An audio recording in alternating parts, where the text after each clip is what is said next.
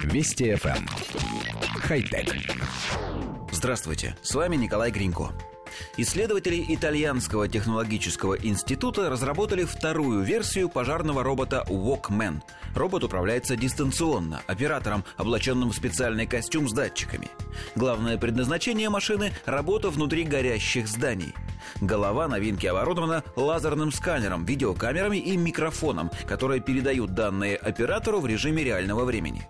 Робот приводится в движение 32 двигателями. На его руках и ногах установлены датчики, измеряющие механическую нагрузку, а данные двух акселерометров позволяют ему самостоятельно поддерживать равновесие.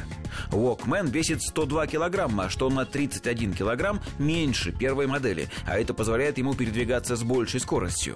Робот без затруднений проходит через стандартные дверные проемы и узкие коридоры. Еще одним усовершенствованием робота являются его руки, которые не только стали легче, но и получили пропорции, приближенные к человеческим рукам. Благодаря этому робот стал способен захватывать небольшие объекты и использовать инструменты, предназначенные для человека. Коллектив редакции нашей программы уверен, что роботов нужно как можно более массово применять в деле спасения людей, а уж тем более в тушении пожаров. Машина может работать там, где человек даже в самом огнеупорном костюме будет беспомощен. С этой точки зрения мы, безусловно, поддерживаем итальянских инженеров.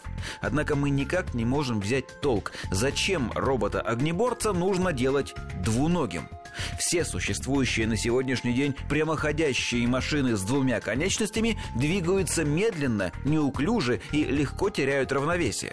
Демонстрационное видео работы Walkman подтверждает это. Робот крайне медленно и довольно неуклюже передвигается по полигону. Существуют варианты гусеничного привода, отлично преодолевающие лестничные проемы и завалы. Вот их и нужно использовать. Будет и быстрее, и эффективнее. Нет, шагающие машины тоже нужны, но пусть они сначала научатся уверенно бегать и перепрыгивать препятствия, а уж потом мы доверим им тушить пожары. Хотя... Вести FM. Эм. Хай-тек.